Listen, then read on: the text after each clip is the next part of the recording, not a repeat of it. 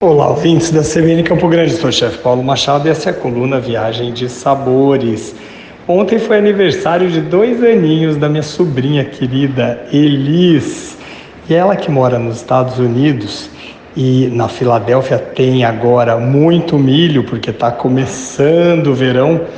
A Inês, minha irmã, teve uma ideia para a festinha de aniversário de fazer sopa paraguaia mas ela queria aquela sopa para cortar, mas não queria ela tão seca como geralmente é a sopa paraguaia que a gente encontra nos mercados e tudo mais.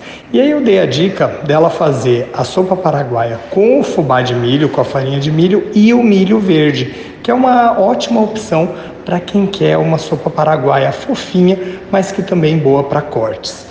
Então vamos à receita. Os ingredientes são 300 gramas de milho verde debulhado, 200 gramas de fubá, 100 gramas de queijo meia cura artesanal de vaca ou de cabra ralado grosso, 50 gramas de parmesão ralado, 50 gramas de manteiga sem sal, 10 gramas de fermento em pó químico e 300 ml de leite integral. Além disso, 3 cebolas, 3 ovos, 10 é, ml de nata ou de creme de leite fresco, também vai dar cremosidade para a sopa paraguaia, sal a gosto e azeite de oliva ou óleo de soja para untar. Eu prefiro azeite de oliva, afinal é um ingrediente que no Brasil está cada vez mais sendo usado e premiado.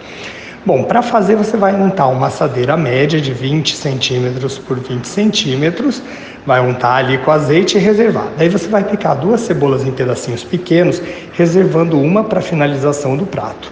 Numa panela, você vai suar as cebolas na manteiga, juntar o leite e antes de ferver adicionar o fubá e o milho verde. Depois você vai mexer sempre até obter uma massa mole. Aí você vai temperar com sal e retirar do fogo. Vai resfriar rapidamente com fouet e aquele batedor de arame e separadamente vai bater os ovos e acrescentar eles na massa. Adicionar então os queijos e a nata misturando bem e por último vai juntar o fermento, a massa já fria, misturando delicadamente. Aí você vai dispor a mistura na assadeira untada, cortar a cebola reservada em rodelas finas e arranjar sobre a massa. Depois você vai levar ao forno pré-aquecido a 180 graus Celsius e assar por cerca de 40 minutos ou até que a massa fique firme e dourada. Vai retirar do forno, deixar descansar por 5 minutinhos e servir cortada em pedaços.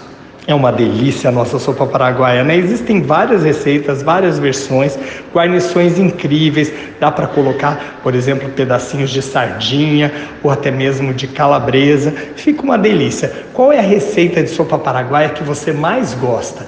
Manda pra gente lá no arroba Machado no Instagram e fique ligado aqui na coluna Viagens Sabores na CBN Campo Grande. Até a próxima!